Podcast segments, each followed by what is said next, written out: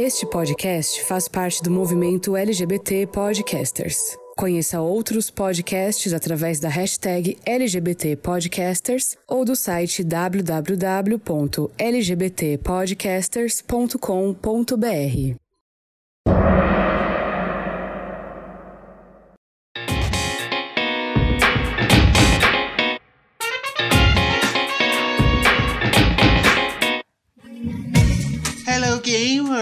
Como vocês estão? Vocês estão bem? Aqui tá tudo bem. Eu sou o Ângelo Prata e sejam muito bem-vindos a mais uma edição do GamerCast. E novamente estão aqui as outras espiãs demais. Senhor Denis Stevens, como você está, senhor Denis? Olá! Tô bom. Tô bem bom. Tá bem bom? Uhum. E a americana Tarcísio. How are you, Tarcísio? Ai, bem, bem, bem, meninas! Olá! Tô bem também, nesse, nesse belo domingo. Não sei que dia que vocês estão ouvindo isso aí, né? Mas hoje aqui é um, um domingo, então uma coisa assim bem, né? Tagaragatá. Estou aqui nesse exato momento voltando na VTube. Tô na série. Por que você tá voltando nela? Quem tem que sair é o YouTube. Você não ouviu a Ana Maria falando? É. Tem um novo paredão já rolando no 12 segundo, né? Com Gil, Fiuk e YouTube.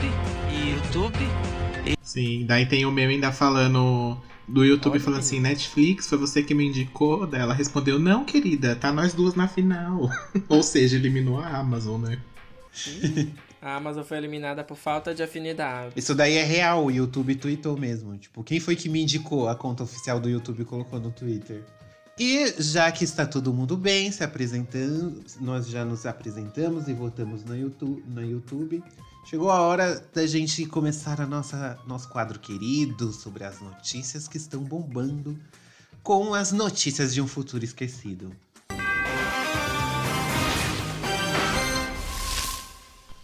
E eu não sei se vocês sabem, esses dias aí vazou a notícia de que haverá uma atualização no serviço da Plus, né? Da PlayStation. E já tá em, em período de testes lá na Polônia, né? E é o que? O Netflix da Sony, né? Que é o Video Pass, é o nome até então. Que vai ser o quê? Uma conta onde vai ser integrada com a da PS Plus, né? Onde eles vão aí periodicamente, segundo o, o criador lá, eles vão adicionando filmes e séries para o pessoal assistir sem custo adicional, né? Só vai logar com a sua conta normal, já vai estar incluso quando você assinar a Plus. E aí eles liberaram também o, os filmes e as séries que vão estar já nessa, nessa primeira leva que está sendo tá em testes lá com eles, né? Assim, hum, tem algum filme aqui bom? Ah, não sei, né? Tem alguns bem questionáveis e tem algumas séries aqui. Mas nada muito famoso, nem nada muito assim que a pessoa, a pessoa vá, nossa, vamos aqui vamos assistir, vamos assistir por aqui. Porque a maioria das coisas aqui tem em outros lugares já. A pessoa provavelmente já tem assinatura. Tudo bem que não tem é, custo adicional, né? Mas é um outro serviço aí. Acho que eles estão tentando ir talvez numa outra linha aí, né? Da, da Microsoft. Estão indo por um outro caminho, oferecendo serviços diferenciados dentro da, da assinatura. Não sei bem onde eles querem chegar com isso. O que, que vocês estão achando disso daí? Eu acho que foi esperto da parte deles. Já era pra eles ter começado isso. Afinal de contas, a Sony também tem uma empresa de audiovisual, além dos videogames e tal, de eletrônicos. Eles têm estúdio de filme, de, de série, canal na TV. Então, até, é, na verdade, até me estranha que eles não tenham iniciado esse, esse serviço de streaming antes. Né? Fica com aquela coisa defasada de ficar alugando um filme no PlayStation, ficar comprando um filme no PlayStation 4. Eu nunca aluguei filme no PlayStation. Vocês já alugaram? Algum de vocês já gastou dinheiro com filme no PlayStation? Não. Então, é uma coisa que. Agora, se você já é assinante do negócio, imagina um pacotão, que delícia isso. Você já tem acesso aos jogos, acesso à Plus, as vantagens da Plus, os descontos. E ainda por cima tem esse adicional, que são os filmes e as séries. Aí provavelmente depois vai ter série original e tal. A própria Sony pode investir nas séries dos jogos dela. Olha, eu já pensando mais pra frente, super empresário, super inovador, super pra frentex. Já pensou isso mais pra frente? Então, eu, eu apoio. É, eu acho que, como você falou, eles já têm uma estrutura. A gente percebe cada vez mais as indústrias de games se fundindo né, com a, a indústria dos filmes. É, tanto no, no, no na questão da te tecnologia, como até na questão do próprio marketing mesmo. Se a gente pega empresas como a Disney da vida, que faz tudo de ponta a ponta, ou no quesito tecnológico, quando você vê, por exemplo, uma Epic Games desenvolvendo tecnologia de games com a, a que é a Unreal Engine. Uh, e aplicando isso em filmes e a indústria cinematográfica utilizando muito dessas engines, né, que são caríssimas para eles né, terem o direito de usar. Então acho que fica tudo meio que no mesmo conglomerado. Como a gente já percebeu, é, cada vez mais surgem esses, né?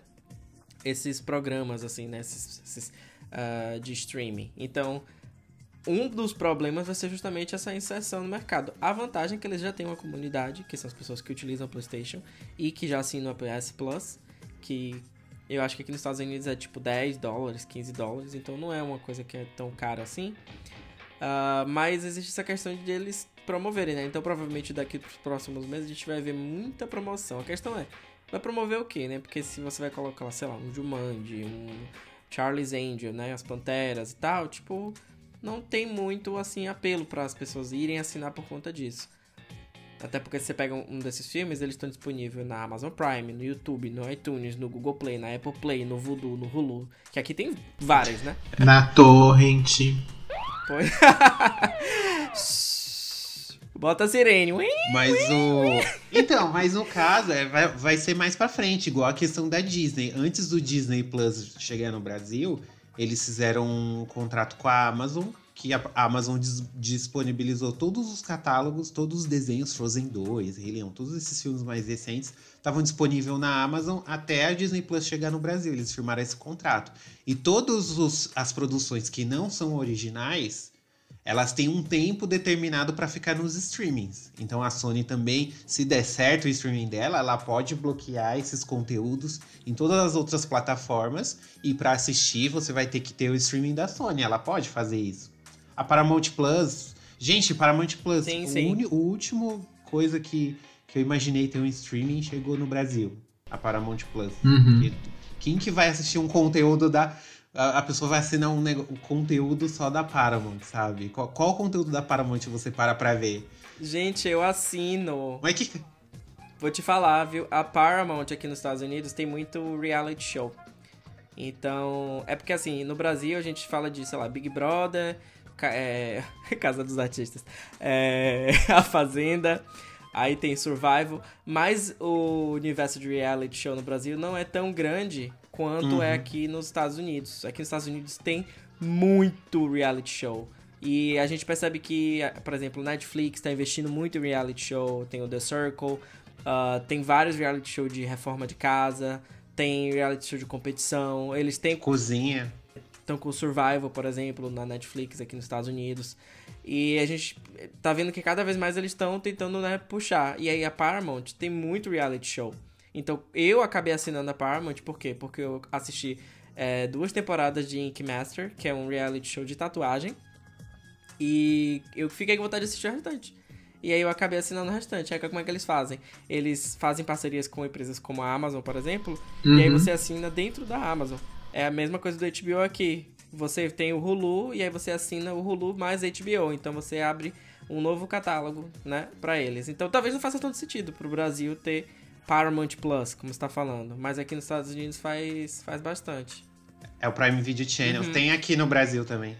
Pra frente, como você falou, acho que a Sony investir em conteúdos de é, exclusivos pode ser muito. Eu acho muito que bom, vira. Né? Então imaginei, sei lá. A gente vê falar sobre séries de. É, The Last of Us, né? Que vai sair a série e tal. E tá todo esse hype. Inclusive, eles acabaram de contratar dois diretores que são, são é, award winners, né? Foram premiados e tal.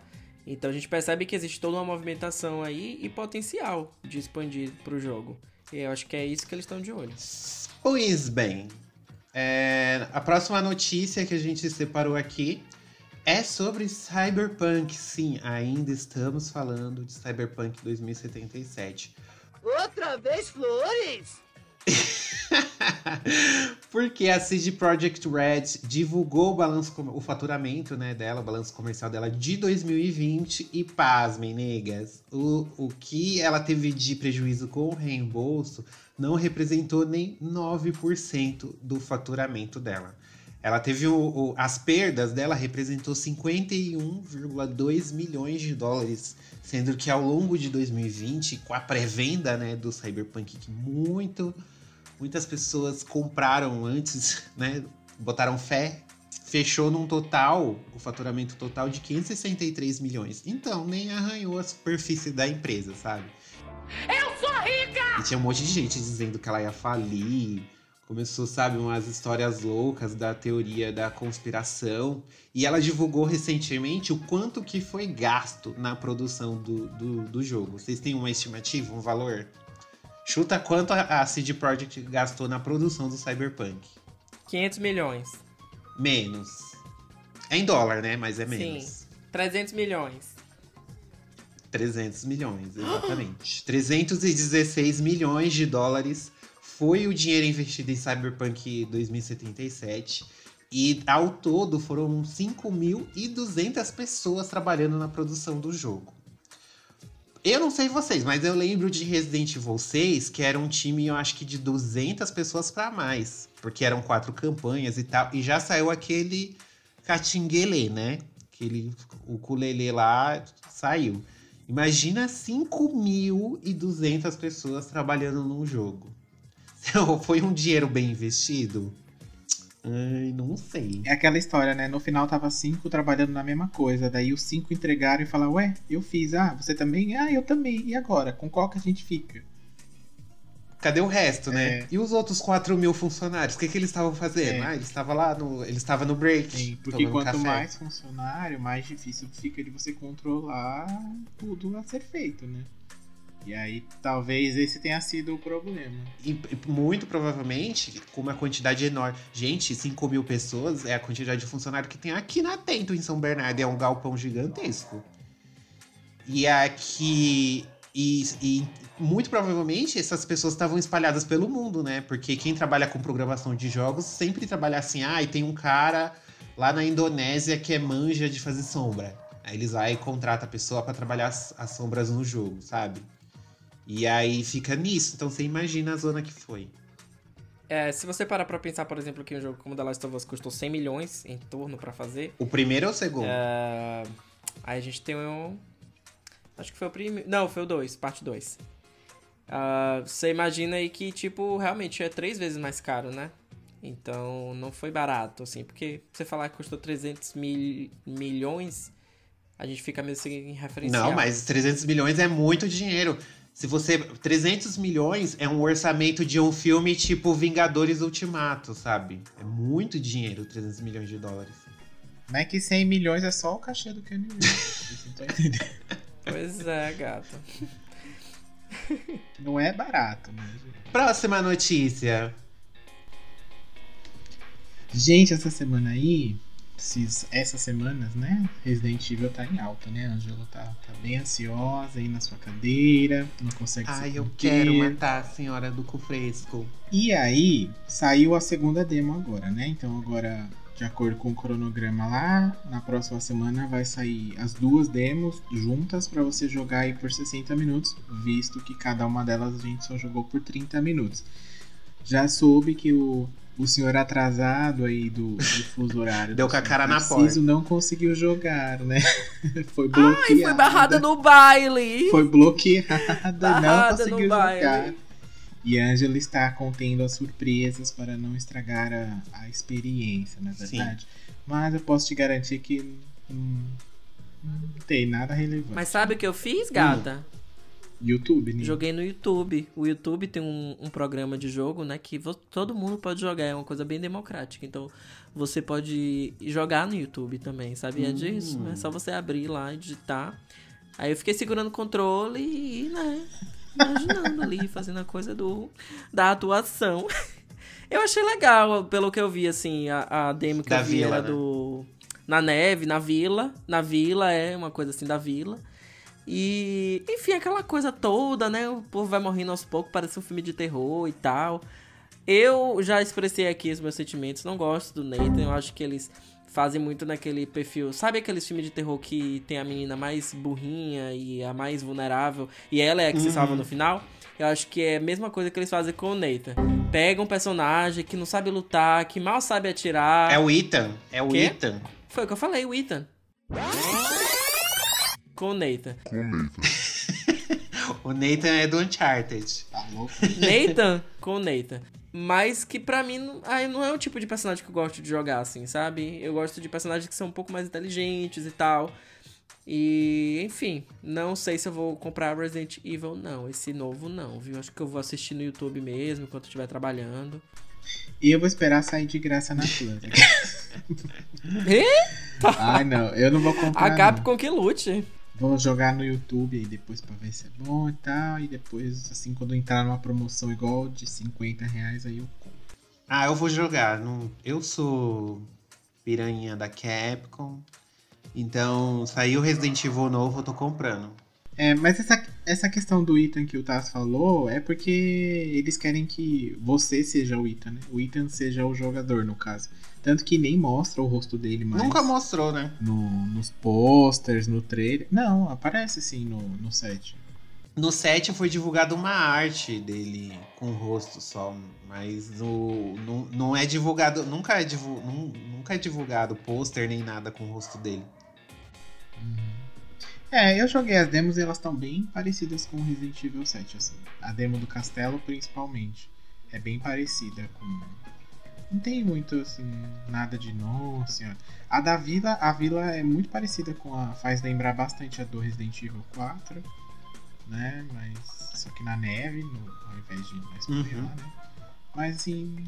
Hum, nada É, demais. mas não me assim. cativa muito não, sabe? Porque eu jogo o jogo pra ser alguém que eu não sou. É, então. Eu sou uma pessoa, tipo, por exemplo, eu não sei atirar, eu não sei lutar, nem nada disso, mas eu acho que, sei lá, enfim, é uma outra abordagem, né, pro jogo também, mas não me apetece tanto essa, essa coisa assim de ser um personagem indefeso.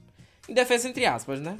É, o que eu acho que Mas o mais entenderam. interessante aí é o que eles estão. O, é, o que, que eles vão fazer com o Chris aí, né? Porque é o que ninguém entendeu muito bem ainda. No final da primeira demo tem, uma, tem o trailer, né? E no trailer mostra o Ethan conversando com o Chris. E teoricamente o Chris matou a, A esposa dele, a a Mia, mulher do Ethan lá. Então, tipo. Eu acho que o, que o que vai ser de interessante mesmo é essa questão. Porque acho que a história que eles deram pro. Pra esse aí é uma história fechadinha, sabe? Não tem muito.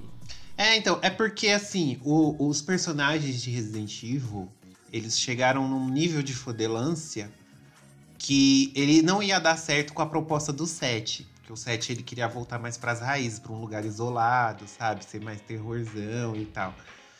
Imagina o Chris Redfield no 7. Ele ia matar o pai lá da família Baker no, no murro.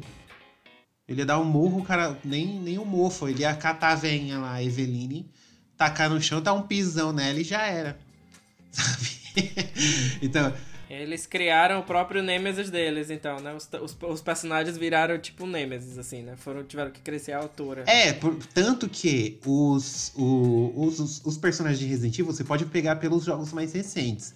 Eles sempre estão numa missão militar. Nunca é um, um caso isolado mais que acontece em um local como era nos primeiros jogos, sabe?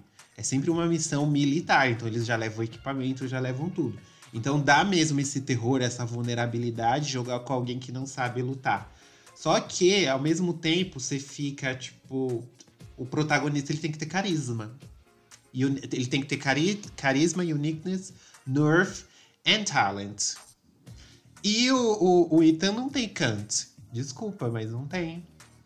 Por isso que ninguém gosta dele. É, né? Então, ser forçado aí a jogar com esse personagem brocochô, xoxo, manco, anêmico. Não Capenga. E inconsistente. Capenga, xoxo, manco e inconsistente. Não, me devolve minha Ada Wong, cadê? Dá pra cá. Ai, gente, bom, essas foram as notícias da semana que a gente comentou aqui no nosso querido quadro. Então, bora entrar no assunto dessa edição, que é nada mais, nada menos, que é o que tá todo mundo comentando esta semana, pelo menos até o dia da gravação desse cast, que é o lançamento de, do filme de Mortal Kombat, o reboot da franquia nos cinemas, que tá para sair no Brasil agora só em maio. Mas se você tem, é, mora no exterior que nem o Taz, você pode acessar a HBO Max e assistir o filme aí de boas. Ou também, se você, como Dennis, né, que é uma criminosa assim. Não, eu fui lá, eu tô, eu tô aqui nos Estados Unidos, eu assisti lá na casa do Taz, gente. Vocês Ou se você é, se você for tipo Dennis, assim, que for uma criminosa de carteirinha já, que pior que a do Wong. É só você procurar aí pelo alternativo. Bicha, a senhora tem que falar que nós recebemos uma cópia, ante... né?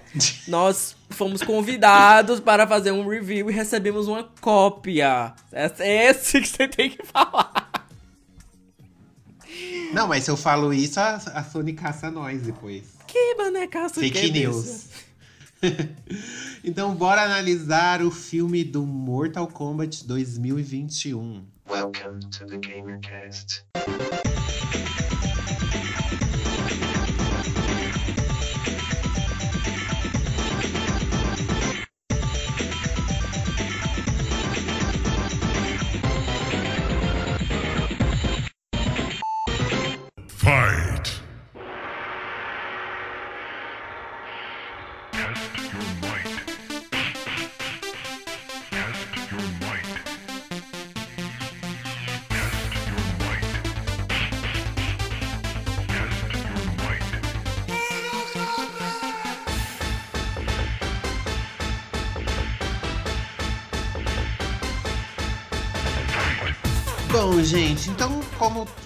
Mortal Kombat é um jogo que dispensa apresentações, né? Lá começou lá no início das, da década de 90 e causou muita polêmica por ser um jogo muito violento. Então, quando ele foi para os consoles caseiros, principalmente, as mães e papais ficaram preocupados com o que os filhinhos estavam consumindo.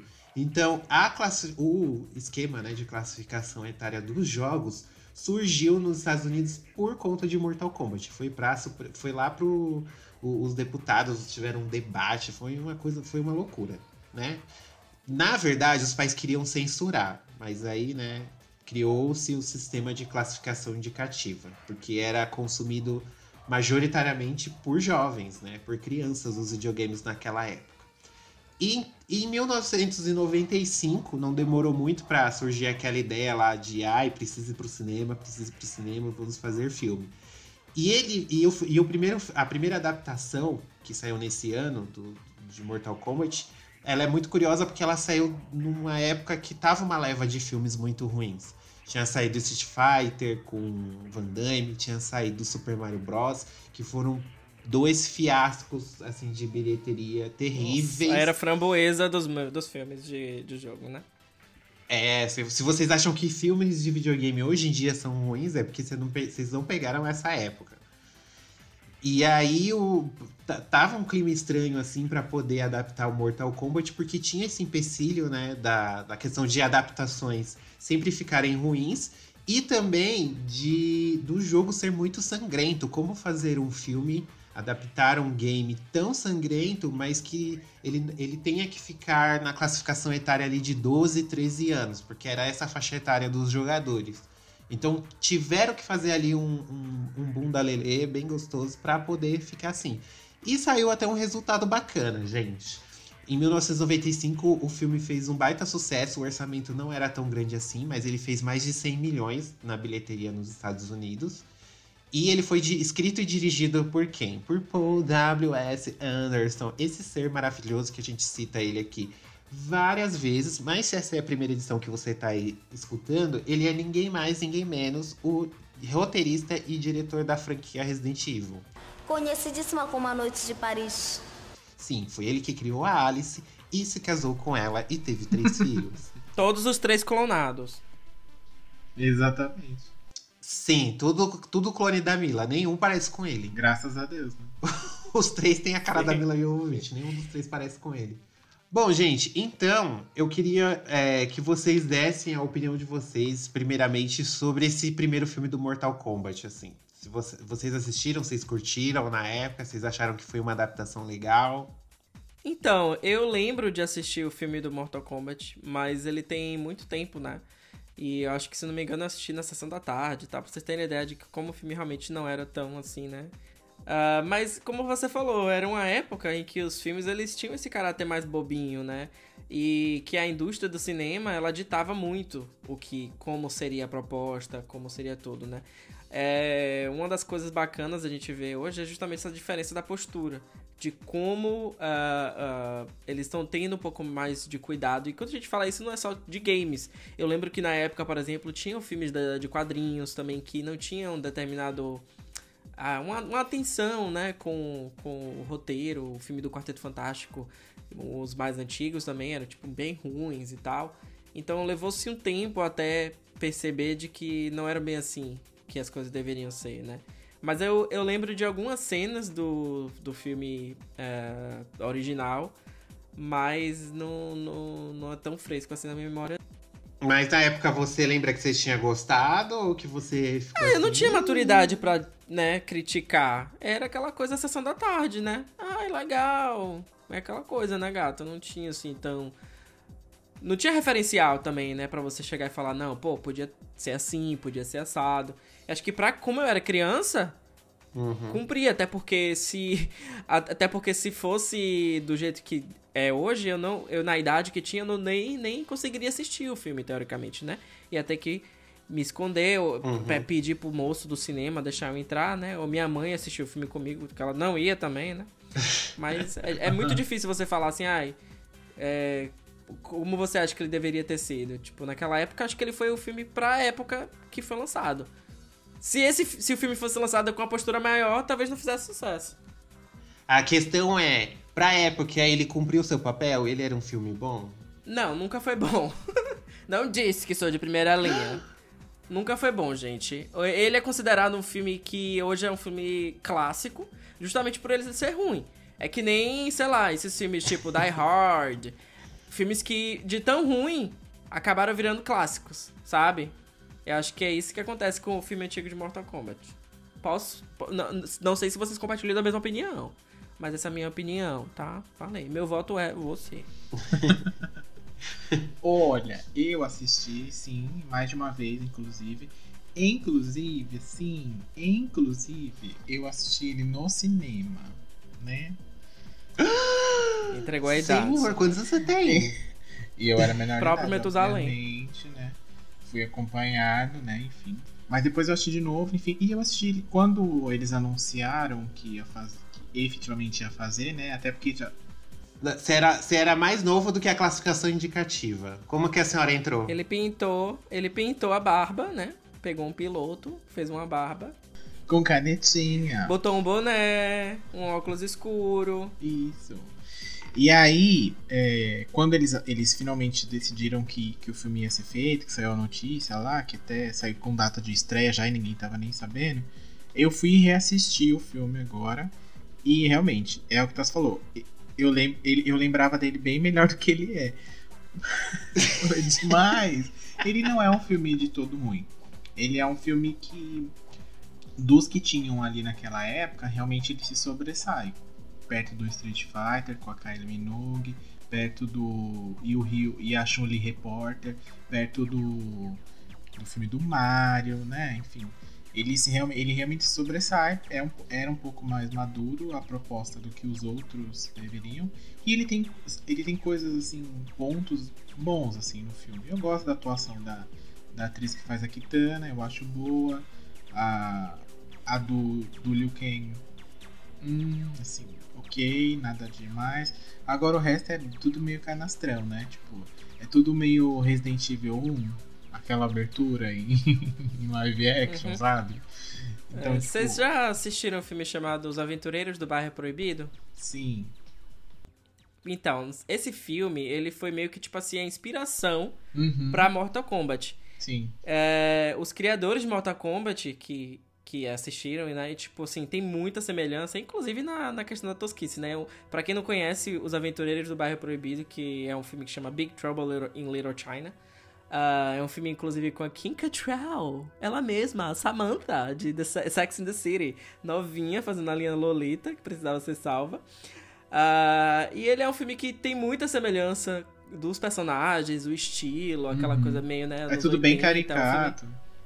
Bem caricato, mas tem um personagem que é muito cópia do Raiden, né? Que é um, o, o cara lá que solta os raios e ele é meio que um- uma entidade, um deus e tal. Sim. Então eles pegaram muito desse filme e trouxeram pra Mortal Kombat. Mas o jogo em si, ele não tinha muito uma premissa, assim, de história, né? O, o primeiro jogo, o segundo. Foi uma coisa do tipo, vamos fazer um jogo bem sanguinário, uma coisa assim, bem trash e tal. Então quem pegou pra fazer o filme de Mortal Kombat teve meio que criar uma coisa meio, tipo, praticamente do zero, né? Teve que tirar leite de pedra pra poder criar toda uma história, um roteiro pro filme. Então isso aí eu, tô, eu dou até um desconto pro filme original. Porque eles realmente, enfim, por um ponto eles tinham liberdade criativa, mas por outro existia essa questão também do tipo, precisamos criar uma história pra isso aqui, né? É, mas apesar que se você for ver, o Paul Anderson não, não teve muito trabalho, não. Porque ele pegou as quatro linhas de história que tem no jogo e botou no filme. Exatamente. Verdade. Foi- né? verdade. Então, tipo assim, ele gastou, gastou mais que o coreógrafo de luta lá, porque as lutas, se você vê, até hoje elas são bem feitas. Depende a, a grande luta. maioria, a grande maioria delas, deixa eu terminar. É, então, assim, as coreografias, tanto que ficou muito. Foi o ponto alto, assim, na época. E o cara que fez a- as coreografias também ficou super renomado depois, enfim. Porque era meio que o foco ali, né? Porque o roteiro não era, diálogo não era, né? Enredo muito menos, então. Né? Até porque depois eles fizeram o segundo filme aí que. Eu acho melhor a gente pular é, essa sequência, só citando assim como menção honrosa. Sim, né, só tô dizendo que 97. houve, ninguém nem quer falar dela, tá? Todo mundo É. enterrou ela. Bom, é, eu curti esse primeiro filme do Mortal Kombat. Eu assisto ele até, o- até uns tempo atrás, assim, eu assisti, ele tava na Netflix. Uhum. Eu até vi ele assim, sabe, pra passar o tempo e tal. Sim. Ele, eh, se você pega ele com a cabeça da época, você viu que era o que dava pra fazer, sabe? Aí você fala assim, ah, beleza, é legal, bacana esse, esse primeiro filme. Só que por conta dessa segunda tentativa, dessa menção desonrosa, isso meio que afundou as chances de Mortal Kombat continuar nos cinemas, porque foi o filme é terrível, gente, é, em todos os aspectos. A história não bate nada com nada, os efeitos especiais são péssimos, o filme envelheceu muito mal e o orçamento dele era quase o dobro do primeiro, não tinha envolvimento do pessoal do primeiro filme. Teve é, poucos atores do elenco original voltaram, tipo, não é o mesmo Raiden, não é a mesma Sônia, sabe? Ficou virou uma salada mista tão grande e eu não vou, não dá pra perdoar o que eles fizeram com a Sindel nesse filme. Sindel está uma verdadeira canastrona. Ela é a rainha do- dos canastrões. A fala dela de quando ela chega com a guitarra, que a guitarra velha, ela fala: Too bad you will die. Too bad you will die. É o negócio que virou meme, assim, de tão horrível que são as falas, a direção, tudo. Por isso que ele- a gente só tá citando aqui que ele existiu e por isso que demorou tanto pra Mortal Kombat voltar pros cinemas. Uhum. Sabe aquele filme da Carla Pérez, Cinderela Baiana? É melhor que o Mortal Kombat. Eu acho que tá ali, ó. No mesmo estilo, Cinderela Baiana e Mortal Kombat 2. Porque as ali. crianças precisam ser livres. De que adianta essas campanhas demagógicas se essas crianças continuam aqui na estrada e com fome? Todos os pequeninos merecem proteção, alimentação, amor e paz.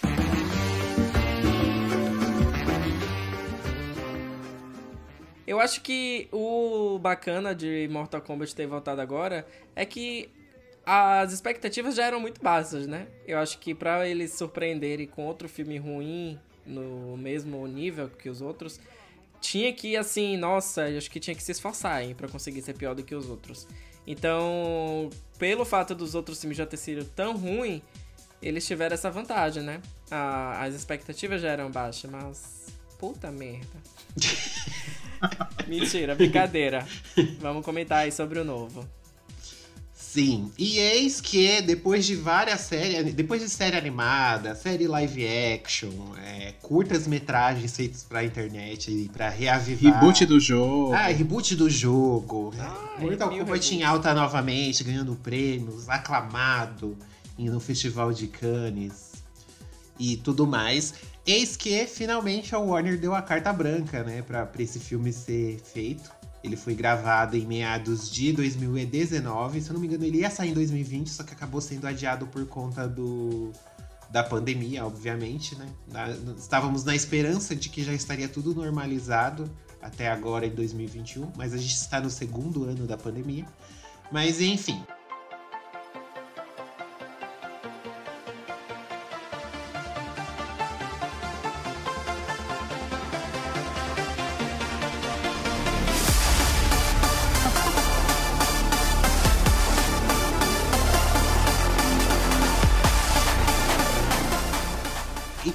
premissa deste novo filme? A história base é a mesma, é, da questão dos, dos torneios para é, decidir o destino da Terra e que a Outworld já venceu nove e se ela vence o décimo, ela ganha o direito de invadir a Terra, né? Então, antes do décimo torneio, a gente conhece o Lewis Tan, que é um jovem lutador que nasceu com uma marca de dragão, né, no ombro dele. E aí ele acaba conhecendo Jax, que já é também um, um, policial, né, que já é conhecido dos jogos, que conta para ele que aquela marca ali significa um convite, que fala que ele foi escolhido, né, para o torneio e acaba explicando para ele o que é esse torneio para defender o plano terreno, que é onde nós vivemos o nosso mundinho. E é, só que eles são atacados por um ser misterioso que solta gelo. E aí começa né, a patifaria de Mortal Kombat, a luta ali pela sobrevivência e pela defesa da Terra. Eu acho que essa é uma sinopse assim bem basicona, que é mesmo a, a, a premissa do filme, já engloba tudo, assim, que é os 10 primeiros minutos de filme é isso. E aí começa, né, aquela já aquela velha história que a gente já já conhece. Não vamos citar spoilers agora nessa primeira parte. A gente vai citar alguns pontos positivos, algo que a gente achou legal. O filme, assim, mais como forma geral. Mas na segunda parte a gente finaliza com spoilers, falando, citando algumas partes assim que a gente gostou ou não. Então, estamos avisando que essa primeira parte não terá spoilers, hein, gente? Estamos avisando. Quando for começar o spoilers, a gente começa, coloca outro aviso. Então, para começar, eu queria que vocês dessem uma opinião assim geral, assim, sem dar detalhes, o que vocês acharam do enredo em si, dessa versão do Mortal Kombat. Então, é, já que você estava falando aí sobre a sinopse em geral, uma das coisas que eu achei bacana desse Mortal Kombat, duas coisas que eu queria pontuar. A primeira é trazer esse novo personagem, que muita gente torceu o nariz inicialmente, mas que eles conseguiram, assim, a meu ver, linkar muito bem a história, inserir muito bem o personagem dentro do, do roteiro de, de Mortal Kombat. Inserir um personagem novo, algumas pessoas poderiam, né, acabaram criticando um pouco, mas para mim tem um pouco, tem um fator positivo, que é justamente você surpreender. Beleza, tem as questões, né, da luta, do torneio, que todo mundo conhece, que todo mundo sabe, e isso eles mantiveram, mas o filme ele precisa trazer algo de diferente, ele precisa trazer uma outra coisa. E é, esse novo personagem ele justamente traz esse caráter da incerteza. Porque se fosse somente os personagens né, de Mortal Kombat que a gente já conhece, ia ser aquela coisa do tipo, ah, vou ver o jogo na tela grande, né? Então quando você coloca um personagem novo, você fica naquela coisa, mas o que é que vai acontecer com ele, né? O que, o que, quem é essa pessoa? Então eu acho que existe espaço aí para você é, para explorar, para você, né, é, é, entender algo que até então você não, não sabia, não, não conhecia. O segundo ponto que eu achei legal no filme foi o fato deles trabalharem com a questão da origem dos personagens. Geralmente, filme de jogo de videogame ou filme de história em quadrinho, eles pulam essa parte e você é apresentado para os personagens como eles realmente são. Então tem aquela coisa do tipo, um, um, uma série que fez muito isso foi X-Men. X-Men, eles não, não contavam muito a história dos personagens, então era aquela coisa. Oh, aí tem um momento, aí entra, aí aparece o Wolverine, aí bota a garra pra fora. Aí tem uma hora que aparece a Tempestade, então aí ela já aparece soltando raio. Então, tipo, eu sou a Tempestade, olha o que eu faço. Tem muito disso, né, nos filmes anteriores. Uh, eu acabei falando de Wolverine, mas Wolverine é o único que eles realmente contam a história da origem, porque ele teve até sua, sua franquia separada, né, para contar a origem dele. Uhum. Mas tirando isso, todos os outros têm essa coisa de já chega, já chega dizendo para que veio. E nesse eles contaram um pouco da história. Então, quando o filme começa, eles falam um pouco da história da origem de Su- Sub-Zero, da origem do Scorpio, né? Ah, até a questão, por exemplo, do Jax, que ele não é apresentado inicialmente com aquele braço, os braços mecânicos. Então eu acho que é, isso foi uma coisa legal de você pensar assim, porque você começa a construir a, o personagem. E o filme ele acaba tendo essa questão de construção de personagem, que pode ser um pouco ruim para algumas pessoas que estão ali só esperando pauleira, mas que eu acho que tem seu valor. Eu acho que enriquece o filme. Então isso foi uma das coisas que enriqueceram para mim. Deixar o Denis falar agora. É, eu concordo com você nessa questão. O personagem novo, não, pra mim, não. Não, não, não interferiu, é, não, não, vi, não vi como nada negativo. A questão da apresentação dos personagens é questionável, assim, porque alguns é só uma passada, mas também entendo que é um filme, né? Não é uma série, então não dá pra você aprofundar muito. É, alguns personagens aparecem na tela e somem, e é isso aí. Só, você só sabe o nome deles, né? Não tem muita coisa, mas entendo, são personagens secundários. Mas, por exemplo, o que a Milena estava fazendo nesse filme, não sei. É, poderia ser uma outra pessoa ali, uma outra personagem com talvez menos peso do que. Porque a, a Milena tem toda uma história lá atrás, né? Pra quem conhece. E aí, eles, enfim, colocaram ela e poderiam. Acho que não souberam escolher bem ali os personagens. Por exemplo, eles mencionam que o Kung Lao é o vencedor do torneio, mas também não fala. O Liu Kang ainda tem uma introdução dele com ele explicando, né, para em uma cena lá ele explicando pro pro Jax a origem, como ele foi para lá, enfim, então dá uma base lá pro, pro personagem. O Raiden Uhum. é apenas apresentado, ah, esse é o Raiden, Deus do Trovão. Ah, OK, beleza. E os personagens o que- me incomoda um pouco é a- as coisas sendo apres- apresentadas para os personagens humanos, que no caso é a Sônia, o Jax e o personagem novo aí, e ninguém questionando nada, a gente só tá indo. Vamos, gente, vamos. É o Sabe- Cole, gente. O personagem novo é o Cole. Ninguém decorou o nome do bichinho. É, então, é o Cole. E aí só vai, só vai, sabe? E aí é meio que aquela síndrome de todo mundo é herói, sabe? Ah, então vamos, é pra salvar, então vamos. Mas é que tá acontecendo? Não sei, a Uhum. gente vai salvar o mundo. Não importa muito. E aí tem a questão. Eles tentam aprofundar o personagem, o Cole, no início do filme, que ele tem uma filha, tem uma esposa, né? É, Tem problemas ali com o emprego. É, uma pessoa normal, né? Eles querem dizer. Mas na verdade no fim ele não é uma pessoa normal e tal. Mas é também é, é sim, foi meio que é meio questionável e algumas coisas. Me incomoda, a única coisa que me incomoda é isso, de- do, do pessoal ir no rolê, sabe? Vamos, ei, vamos salvar o mundo, Uhum. vamos. Poderia ser melhor apresentado, eu acho, e, e, e não simplesmente, ah, tá, então vamos, vamos. Não, mas espera. Tudo bem que mostra lá a Sônia e o Jack estão há anos pesquisando, procurando as pessoas, porque eles sabem toda a história, mas o cara lá, o Cole, não sabe. E ele simplesmente vai, assim. O cara Uhum. fala pra ele, olha, você encontra a Sônia lá no endereço tal. Ele, tá bom, e vai. tipo, Eu oi? ia falar exatamente isso. Oi? Ele, tá, então eu vou deixar minha família ali, vou pegar a- a- a- o caminhão e vou lá encontrar ela, a Sônia. Que Sônia? Quem é Sônia? Por que Sônia? Né? Tipo, por que, que eu vou encontrar essa mulher? Não tem. Então eles começam a, a, a- dar profundidade, questionamentos pro personagem, mas também para logo ali no, no início do filme. Ai, exatamente. Exatamente. O que é um problema. O que é um problema. Porque se eles estão pensando em fazer uma trilogia, conforme o diretor disse, eles poderiam ter. O filme é arrastado. Isso é um ponto negativo. O Os primeiros minutos. Arrastado? Os primeiros minutos do filme eu, é bem arrastado. Não acontece nada. Só, as coisas só vão acontecer nos últimos 40 minutos de filme. Eu não, eu não acho esse. Eu concordo. Eu, agora é minha vez. Minha vez, deixa eu falar.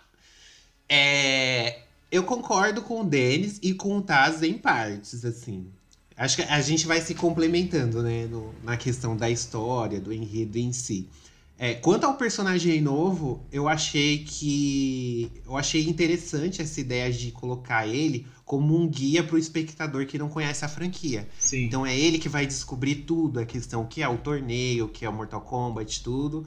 Só que a história do cara tem que ser bem desenvolvida para eu me importar com ele, porque se eu, eu como jogador, como uma pessoa que já conhece a história do Mortal Kombat, eu, sinceramente, eu tava cagando pro Cole.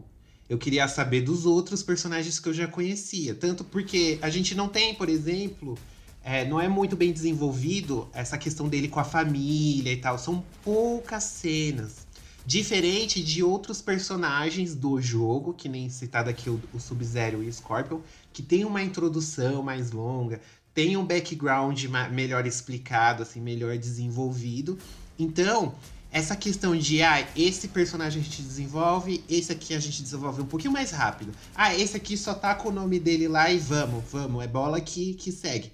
Talvez se eles tivessem enxugado a gama de personagens dos jogos, para não precisar ter que explicar muito, talvez a, a, história rodaria melhor, né? Sobraria mais espaço, mais equilíbrio, principalmente entre os protagonistas do filme. Eu acho que nesse sentido é, é, ficaria melhor. Eu acho que o, o, nessa questão da história eles pecaram nisso. O equilíbrio uhum. de contar o background de cada personagem, introduzir cada personagem durante Sim. o filme. Ficou um bem desenvolvido, o outro nem tanto, e o outro é só o nome que é jogado lá. E é isso. Aceita que dói menos. Sabe o que parece? Parece aqueles jogos antigos que você fazia o seu personagem e ele tinha duas linhas de histórias. Aí você montava um personagem, aí quando você ia ver é a biografia dele, tinha duas linhas de história. E aí você seguia o jogo e a história do jogo se desenvolvia. É basicamente assim que acontece. Ah, eu não sei. É eu acho que. Olha, posso falar? Posso falar?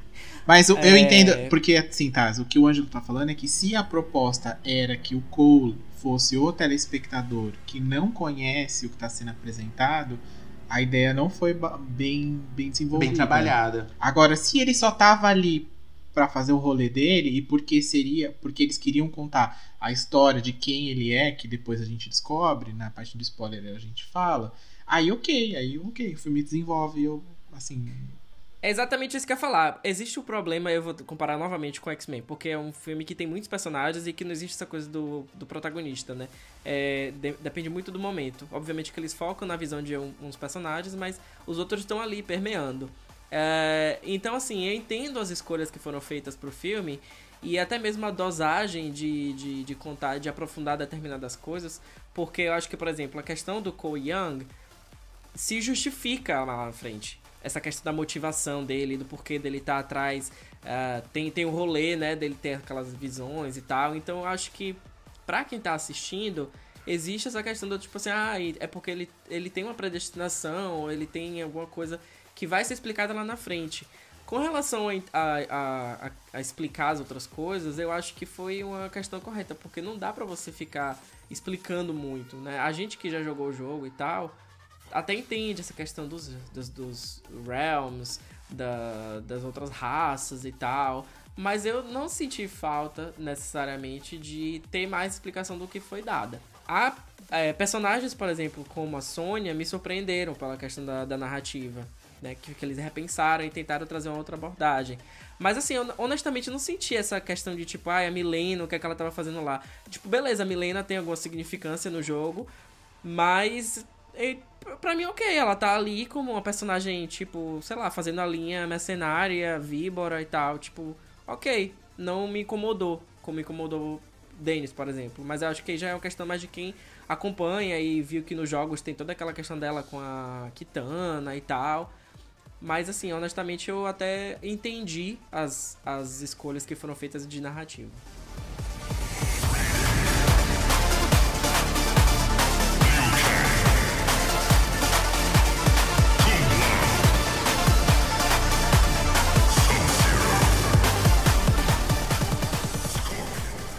Sabe o que eu acho que pareceu? Eu vou fazer uma comparação que acho que as pessoas vão entender bem. Lembra quando naquele filme do Resident Evil introduziram o Leon e introduziram ele unicamente por conta de fanservice. fanservice. ele não agregou nada no, no, no, filme. A Claire foi a mesma coisa, né? Não, não, a Claire não. Não, não, não, não. O Leon, quando foi introduzido. O Leon ou o Barry, vocês podem escolher qual vocês querem.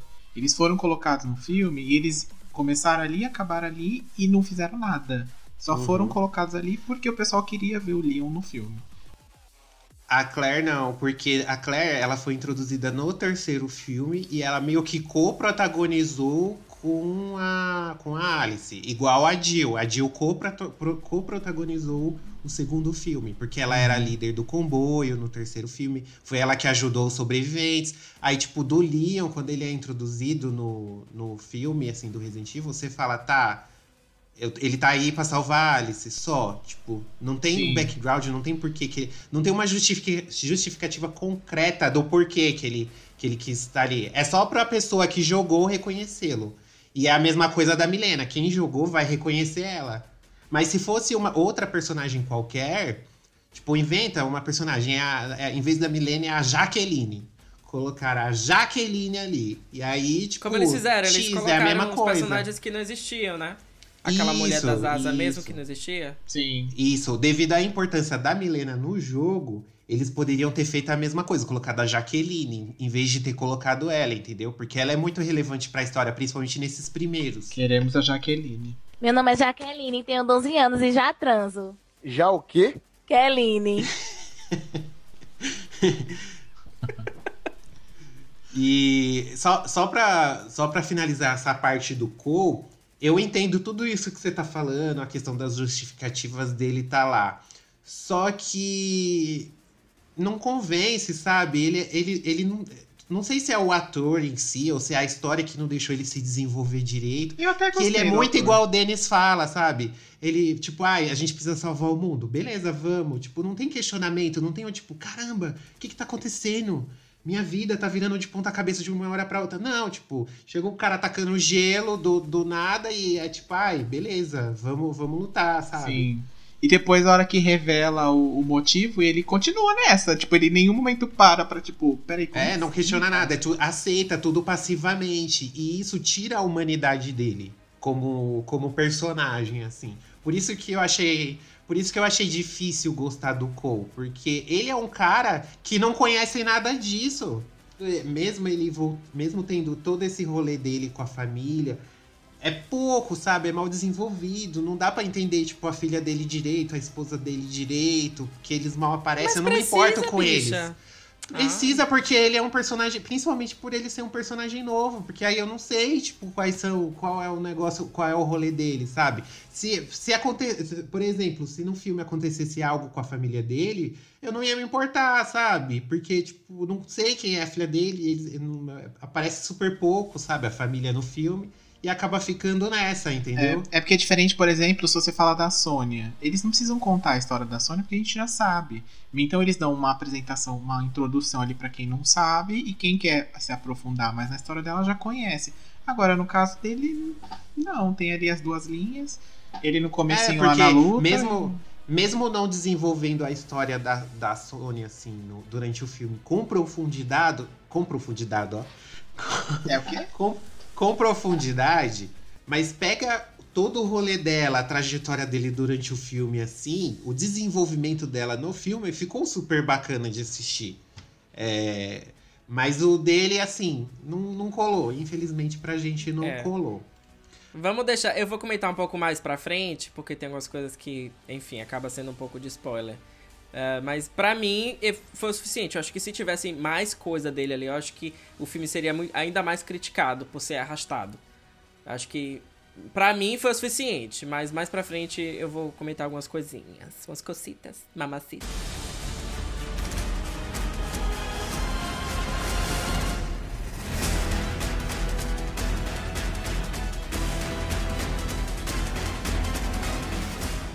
É, eu acho que agora a gente já comentando assim de forma geral, é, se gostou do filme ou não, eu acho que eu achei que foi um filme competente. É, é difícil comparar com o primeiro, porque são épocas totalmente diferentes, assim. Mas é, aqui, mas é algo que tem potencial, sabe? Não é algo que me surpreendeu muito, assim. Eu gostaria de Uhum. ser mais surpreendido, mas é algo que tem potencial, sim, pra ter continuação e pra fazer a trilogia, assim. O que, que vocês acham, Sim. assim? Só pra gente finalizar a parte sem spoilers. Beleza, deixa eu comentar só o que eu achei dos highlights, assim, do filme. É, algumas coisas a gente já comentou aqui, como a caracterização, é, construção de alguns personagens, que acabou, tipo, me surpreendendo. Eu não esperava que eles fossem seguir aquela abordagem com determinado tipo de personagem. Ah, as, as coreografias de luta muito boa. Achei bem legais os efeitos também, uma coisa que a gente, eu particularmente critiquei em algumas edições passadas pelas fotos que tinham saído, achava os efeitos um pouco, é, um pouco ruim e no trailer já dava para ver que existia uma pós-produção mais bem acabada e que o filme ele realmente entrega nessa questão de tanto de coreografia de luta quanto de efeitos especiais, né? A gente fala de Mortal Kombat que é uma coisa que os outros filmes não entregaram tanto, que foi o aspecto gore, né? Então nesse filme aí tem muito sangue saindo pela boca, você pode esperar muita tripa. Eles realmente tiveram atenção em construir isso, né? Achei a fotografia do filme boa, direção, os ângulos, a, a, a, a estética, né, em, como geral, a direção artística do filme achei legal.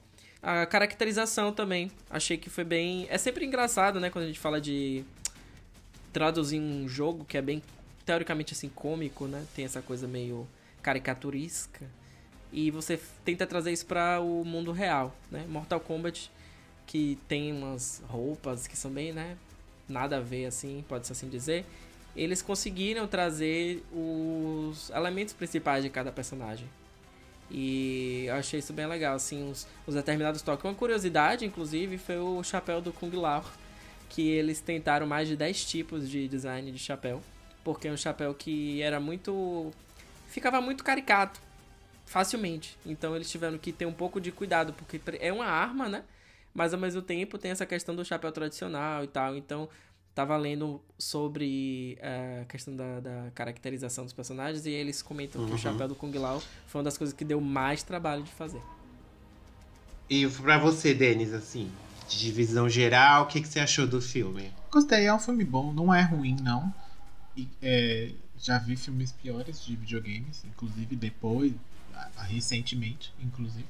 É, então, é, é, bom o filme. As, a, as coreografias de luta estão muito boas. Você vê pouquíssimos é, CGs, de, os personagens em CGs nas lutas, sabe? Eu, pelo menos, não. Que sempre tem aquela luta que você vê, ah, isso aí não era ele, era um, é, é um boneco de CG, né? Tá, na maioria dos casos você percebe. Aqui eu não percebi nenhum caso assim é muito né, nítido. É, gostei do da introdução do filme que eles deram pro Scorpion lá, pro Hans e pro B-Rain lá. Achei muito boa aquela primeira, aquela primeira entrada do filme. É, a caracterização, como o Tassi falou, também tá tá bem bacana, porque você vê o personagem sem a roupa idêntica do jogo, mas eles colocaram uma roupa que faz lembrar muito. Então você linka uma coisa com a outra. É... Mas no geral é um filme bom, assim, os efeitos estão bem, estão bem legais também. Os efeitos de fogo do Liu Kang tá bem, tá bem feito. Beleza. Então agora que a gente encerrou essa parte assim sem spoilers, assim, a gente se esforçou para falar de maneira mais geral possível para quem não assistiu. Então, a partir deste momento, se você não viu ainda, já fica o aviso que a gente vai entrar na parte de spoilers, ok? Então é isso. Se você não quer pegar spoiler, vai lá assistir o filme, depois você volta aqui e ouve o resto do cast.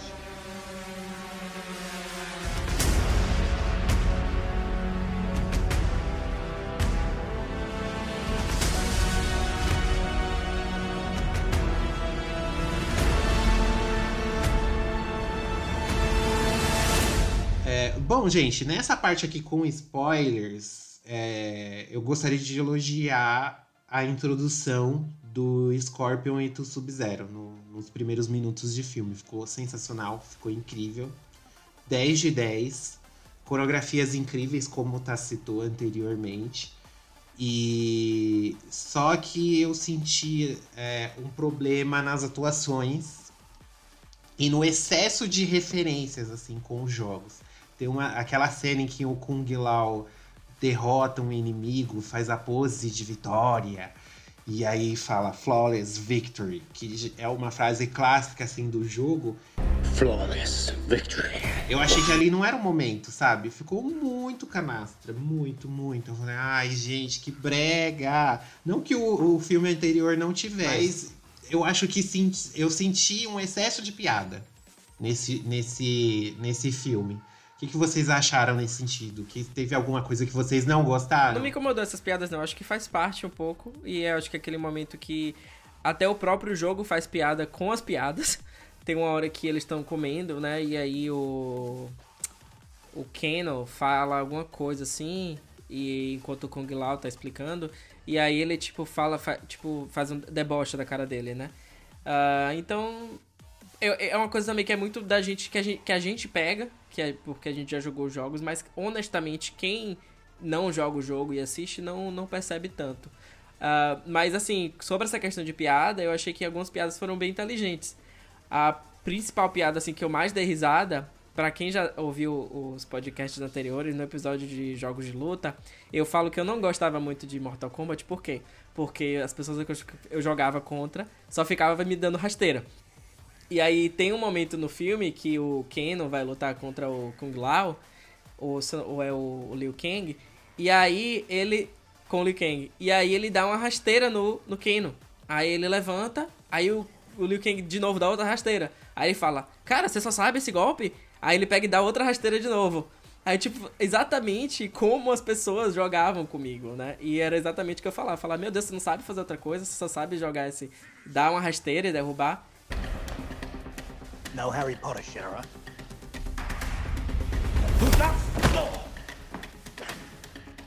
Cute. Real cute. Let's see you try down again. That the only move you know, mate. Ah! Oh, fuck.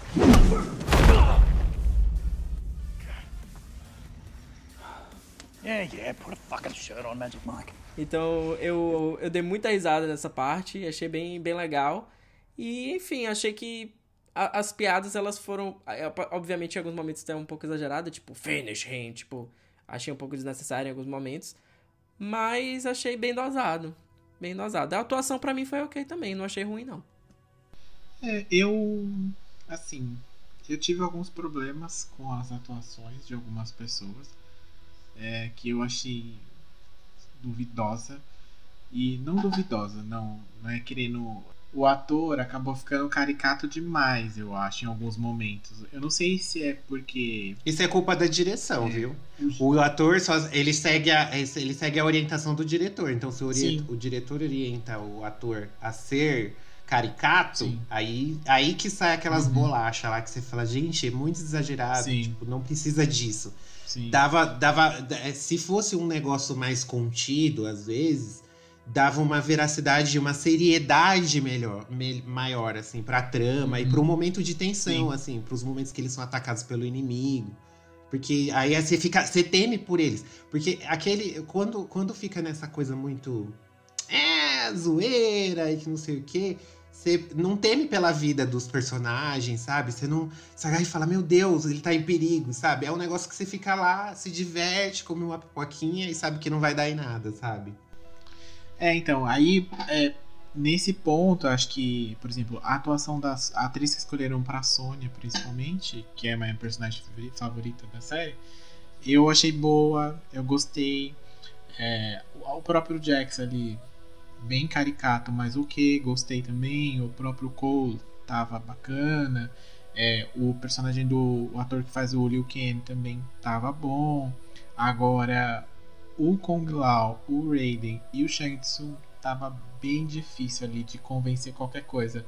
É, o personagem, agora a atuação do cara que faz o do ator que faz o Hanzo, que é o Scorpion, e do ator que faz o Sub-Zero, apesar dele não aparecer o rosto dele, só o olho, né, em grande parte do do filme, mas ele foi construído as cenas dele muito boa. A cena que ele chega na casa da para pegar o os familiares do Cole, que ele aparece na porta, no vidro, assim, como se o vidro congela, como se fosse o.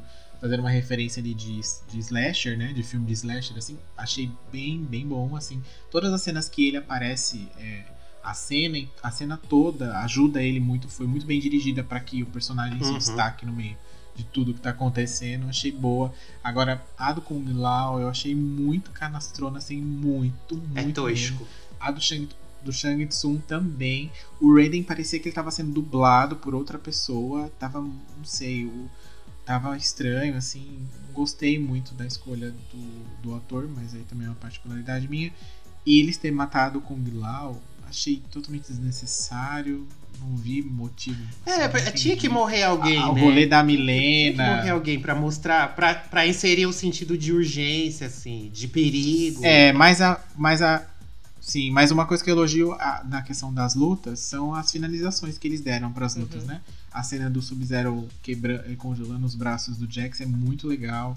A cena do próprio Jax lutando na ponte lá, que é uma referência ao jogo também, naquela cena, aquela, aquele cenário da Uhum. ponte, é muito legal. Né? O, a Sônia matando o Kano é uma das melhores cenas que tem no filme, porque é muito boa ela lutando dentro daquele trailer minúsculo, enfim. É, é, ach- achei bem feito. Pra mim, falando sobre a atuação, o Keno foi quem roubou a cena em diversos momentos. Ah, é, ele não era um, um- um personagem que eu esperava que fosse ter uma determinada, um determinado protagonismo, mas que no decorrer do filme eu acho que foi muito bem construído. Em alguns momentos, em alguns momentos não, né? Ele é utilizado como o alívio cômico né, do filme em diversos momentos e ele acaba até tendo uma certa um certo carisma com o público, né? Por aquela coisa de ser do politicamente incorreto, de ser aquela, né? uma coisa meio Deadpool, assim, né? Tipo, vou fazer isso aqui mesmo e acabou. Então ele acabou me surpreendendo bastante. Inclusive eu tava lendo uma entrevista com ele, e ele falando que ele teve muita liberdade pra poder criar as falas e improvisar. Ah, é por isso que ficou E- desse jeito.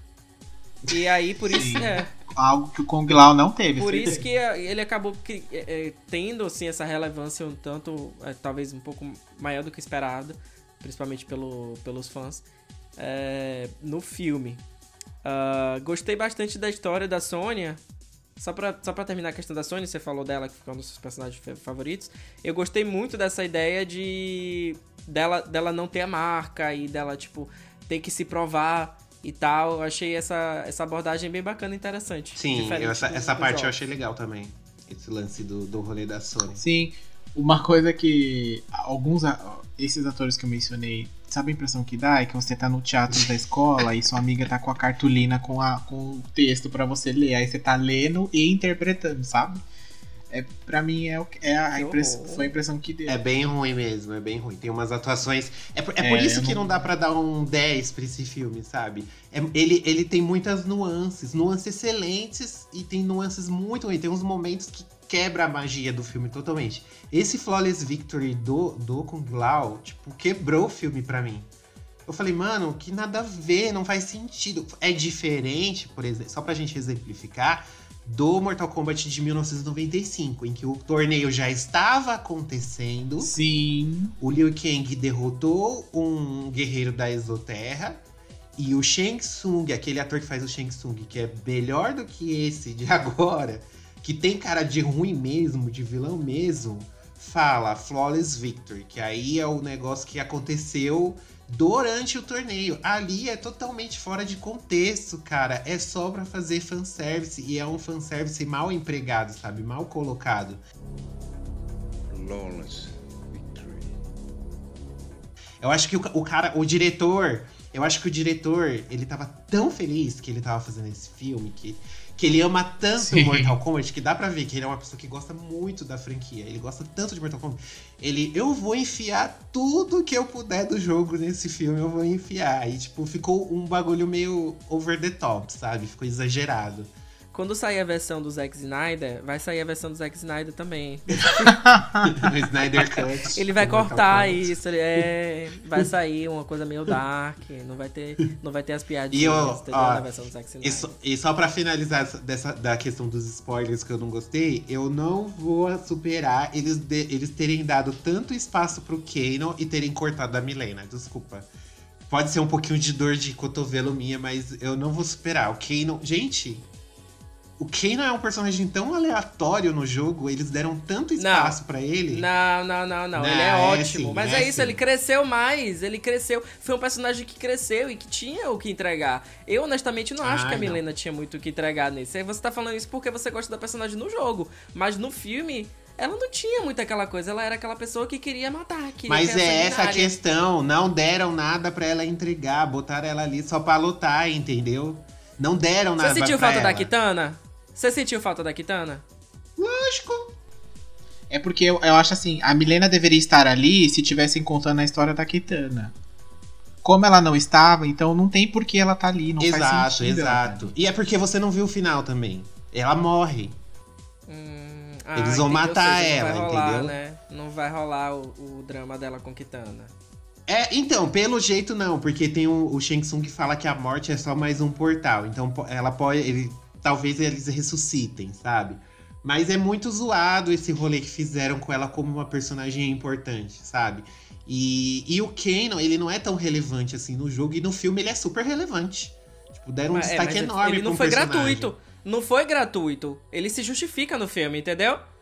No filme ele se justifica, gato. Tem que dar espaço pra ela, o roteiro tem que dar espaço pra menina se justificar. Ai, não sei. Não, Talvez se não o filme me tivesse mais meia Sim, hora. até porque ó, ele é tão. Sim, ele é tão. Ele é tão.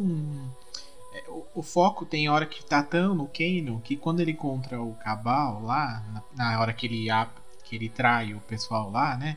Quando ele encontra ele, ele fala: Oi, tudo bem? Tudo bem. Eles já se conhecem, mas ninguém fala da onde. Não, aí É, eles, eles citam com- o só do dragão fala sobre. negro lá. Eles citam Sim. do dragão negro. Ah, você era o líder do dragão negro, que não sei o que, não sei o que.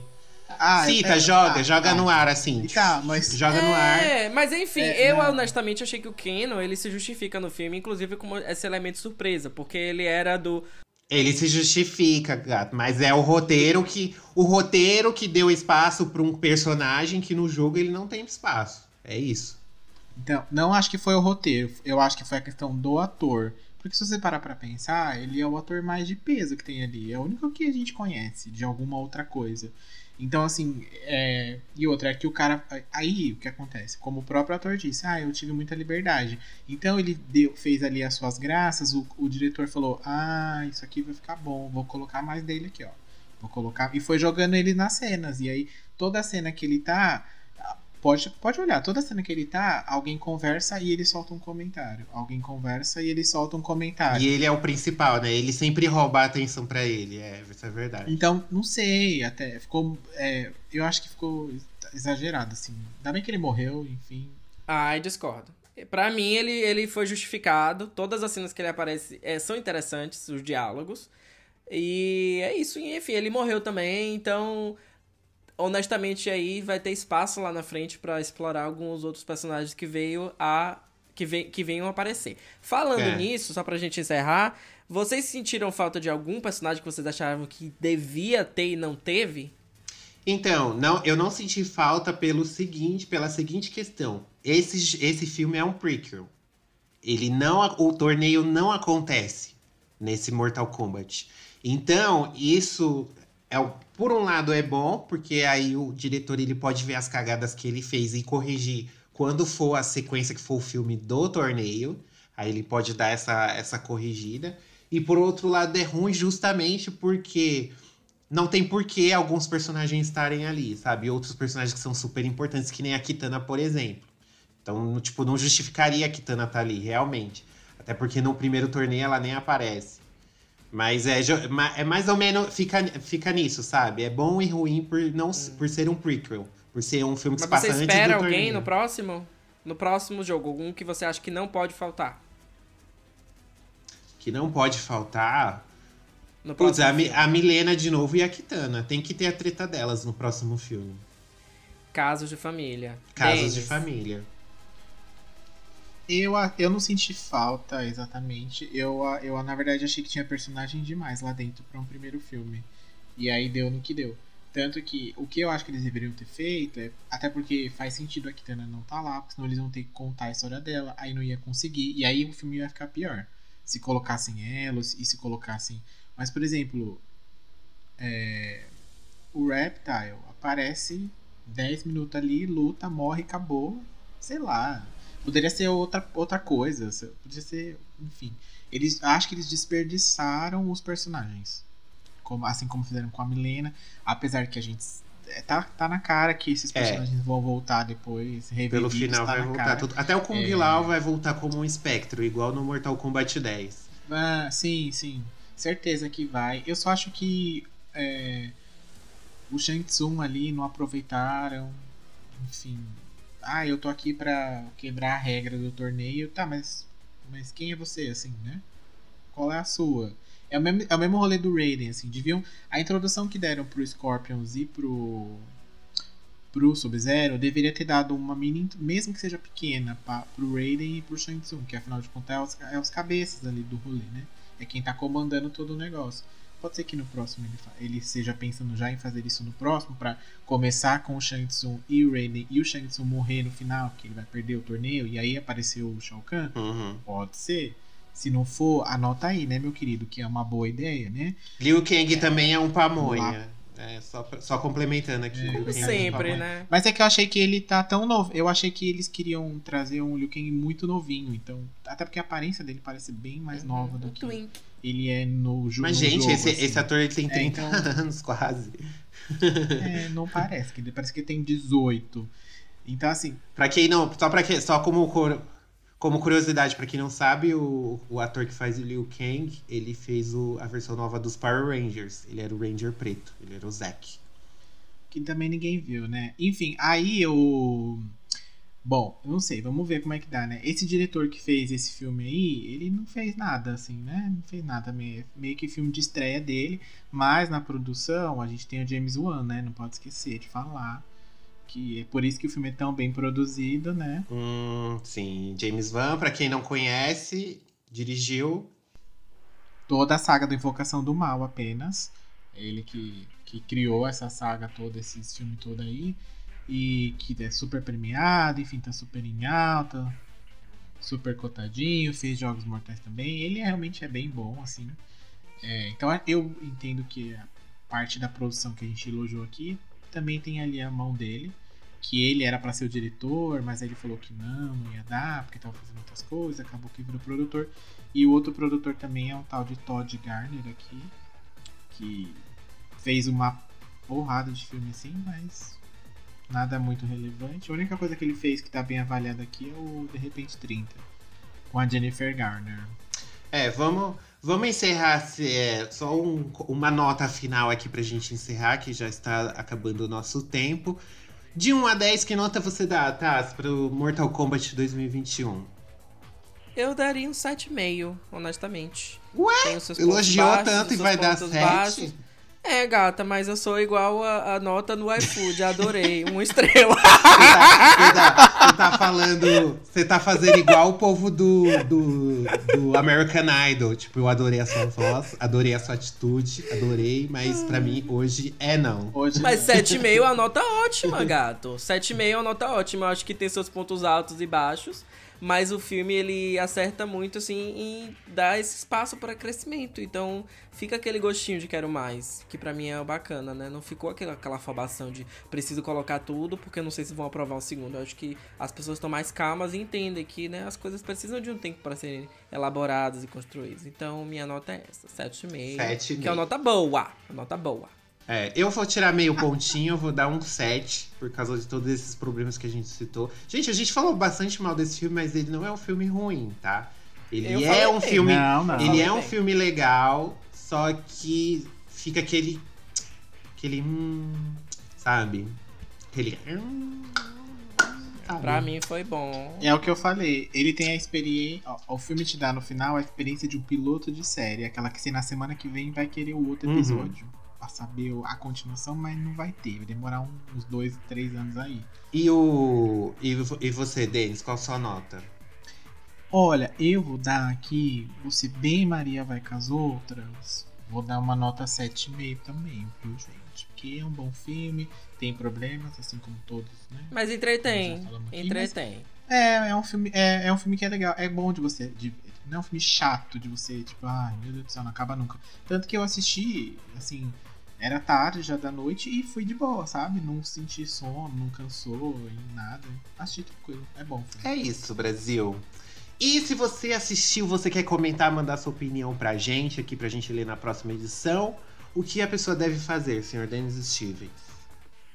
Se você está morando nos Estados Unidos, assim como nós, que fomos privilegiados em ver esta, esse filme antecipadamente, você pode mandar um e-mail para contato.gameover.com.br ou ir nas nossas redes sociais, no arroba GameOverblog, no Twitter, no Facebook e no Instagram e contar pra gente se as nossas opiniões batem com as suas, se não, se o que, que você queria, se você queria ver o que é a Shiva, se você queria ver todo o resto daquela galera do Aniquilação. Mas Too bad you will die. Horrível. Não. Bom, gente, então é isso. Espero que vocês tenham gostado aqui da nossa análise, do nosso debate acalorado. Um beijo, um cheiro e até a próxima edition. Flawless Victory.